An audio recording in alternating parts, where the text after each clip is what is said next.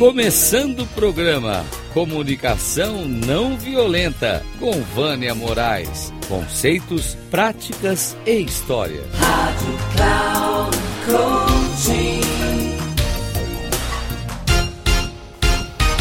Olá, ouvintes da Rádio Cloud Coaching. Sou Vânia Moraes Troiano, mentora, facilitadora de comunicação não violenta, segurança psicológica e resiliência científica para times de alta performance, co-criando na construção de organizações mais seguras psicologicamente. O meu propósito é despertar o gigante adormecido que existe em você e na sua equipe. E começo mais um programa sobre a comunicação não violenta. E hoje eu vou abordar o tema Como a raiva é importante. Ela é um alerta para nos trazer a percepção de como estamos pensando e dessa forma será difícil termos um entendimento de nossas necessidades. A raiva, apesar de ser um alerta, ela corrói nossa essência de compaixão, empatia e perdão, dificultando interações construtivas. Aprendemos que é perigoso pensar na raiva e que precisamos reprimi-la por ser algo ruim, pois dessa forma foi como fomos ensinados. Quando reprimimos a raiva e no momento que ela explode, ela costuma sair torta e tende a ser perigosa. Aprendemos ao longo de nossas vidas a agir de forma violenta, e isso tem a ver com a linguagem na qual fomos ensinados.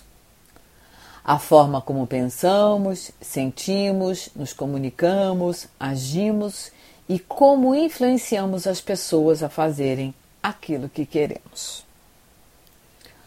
Com a comunicação não violenta, é possível utilizar a raiva para apoiar a entender, apoiar e entender que as necessidades não estão atendidas, pois a raiz da raiva está nas nossas necessidades. O sentimento da raiva leva o indivíduo ao pensamento de vingança para que o outro pague da mesma forma que fez ele sofrer. Isso vale para qualquer um de nós, pois na medida que sofremos algo de alguém, nossa tendência é se vingar. E para onde a vingança leva? Para o pior e mais profundo do poço. Uma vingança gera outra vingança, que gera outra vingança, e isso pode durar milênios em todas as instâncias da vida do ser humano. Há 2023 anos, Jesus veio ao mundo para nos trazer uma outra perspectiva. Milhares de homens e mulheres ao longo desses anos buscam nos mostrar uma outra forma de lidarmos com tudo isso. Vários morreram por outros não acreditarem, porque nosso ego tem sido mais poderoso que nossa vontade de ser compassivo. Onde vamos parar? Todos se atacando, se vingando, se odiando, quando na verdade fomos todos criados para nos amar. Quando as pessoas desse mundo poderão perceber que não é com a violência que eliminamos a violência? Uma das frases de Marshall Rosenberg que mais me impactou foi quando ele disse, abre aspas, como diminuir a violência que existe no mundo há oito mil anos. Fecha aspas. Muitas vezes acreditamos que não estamos sendo violentos com o outro, mas existem tantos tipos de violência que agora nos misturamos a essa violência sem termos consciência do que fazemos.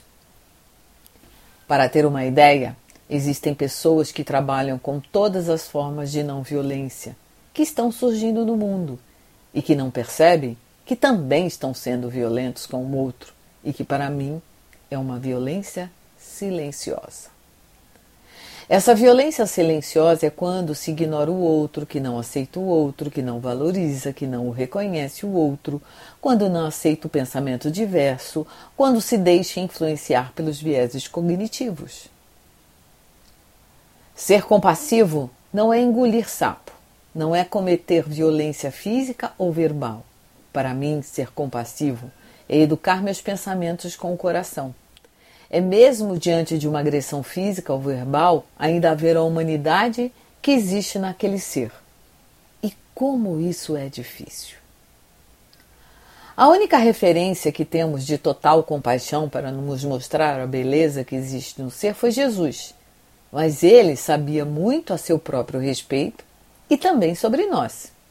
O que, infelizmente, não sabemos sobre nós. Estamos ainda no jardim de infância, engatinhando por esse caminho, acreditando que já aprendemos o bastante, mas em um determinado momento tomamos uma rasteira para nos fazer descer do pedestal.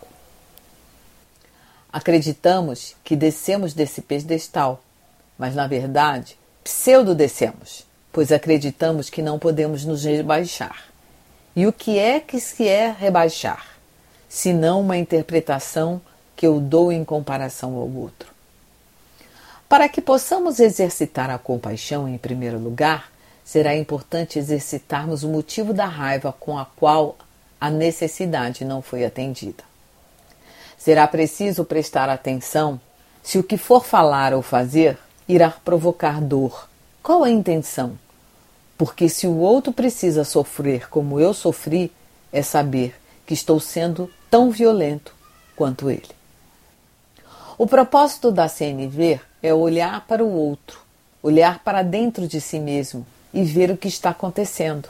O que, que eu estou pensando, o que, que eu estou sentindo quando eu estou com raiva e o que é importante, ou seja, qual a minha necessidade. A raiva é como o painel do carro, que acende uma luz quando algo no carro não está funcionando perfeitamente informando de forma clara e útil que tem algo que precisa ser verificado. E se não olharmos ou não prestarmos atenção, acreditando que ela irá se apagar, poderemos fundir o motor e aí o carro não irá funcionar mais. A raiva é um estímulo ou gatilho e acontece porque estamos no piloto automático ou sistema 1, como já falei em alguns outros episódios. E não é ela a causa. O que nos leva a ficar com raiva é alguma coisa dentro de nós que reage diante do que foi feito. Esta sim é a verdadeira causa da raiva. Portanto, será importante saber distinguir o que é gatilho e o que é a causa. O primeiro passo será ter a clareza do que foi feito ou falado, sem acrescentar julgamentos ou avaliações.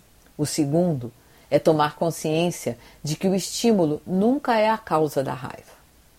Marshall nos coloca que, abre aspas, a causa da raiva é a avaliação que fazemos em relação ao que aconteceu. Fecha aspas. Segundo Marshall, existem quatro formas de avaliar os gatilhos da raiva que estão presentes em nossa vivência da vida. Primeiro, não ter resposta, mas isso não deixa com raiva e sim magoado. Segundo, olhar para si mesmo e perceber quais são as necessidades. Isso também não se deixa com raiva. Terceiro, olhar para o outro e entender quais as necessidades dele que o levaram a fazer ou falar o que fez. Isso também não deixa com raiva. E por último, e é aqui que se encontra a base da raiva, é pensar que as pessoas estão erradas por se comportarem da forma como se comportam. Quando estou com raiva, estou dizendo a mim mesmo que três pontinhos. Daí surgem os pensamentos distorcidos que levam a sentimentos distorcidos e temos comportamentos desconectados da realidade, sendo esta a causa da raiva. Em suma, o que o outro fala ou faz é o gatilho da raiva e não a causa. Toda essa trajetória se dá porque fomos criados por sistema de indução de culpa e não para entender o que sentimos e qual é a nossa necessidade.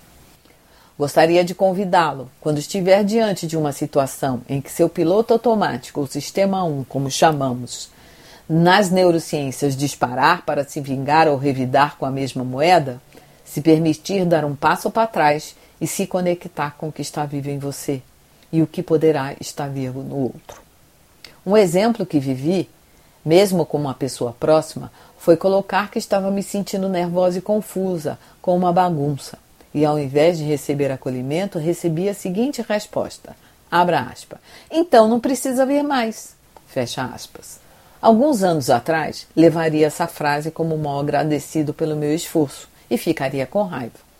Quando recebi, bateu como sogo no estômago, mas respirei fundo, deixei vir o que estava vivo em mim e me conectei com as minhas necessidades. E dessa forma pude abrir espaço para perceber que ele também precisava de organização e apoio e pude vê-lo de outra forma. Fazemos 35 mil escolhas por dia, em todas as instâncias de nossas vidas, e depende única e exclusivamente de nós como vamos reagir com vingança ou revanche ou compaixão. A CNV pode ser utilizada somente com você mesmo, pois a mudança depende única e exclusivamente de você. Um grande abraço e até o próximo episódio.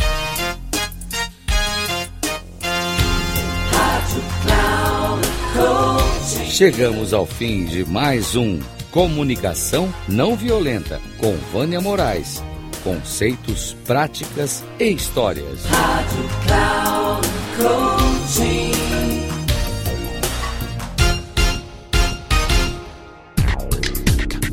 Se ligue. Comunicação não violenta com Vânia Moraes. Conceitos, práticas e histórias. Você ouve sempre às quartas-feiras às 11 da manhã, com reprise na quinta às 15 horas e na sexta às 18 horas, aqui na Rádio Cloud Coaching. Acesse o nosso site radio.cloudcoaching.com.br e baixe nosso aplicativo na Google Store.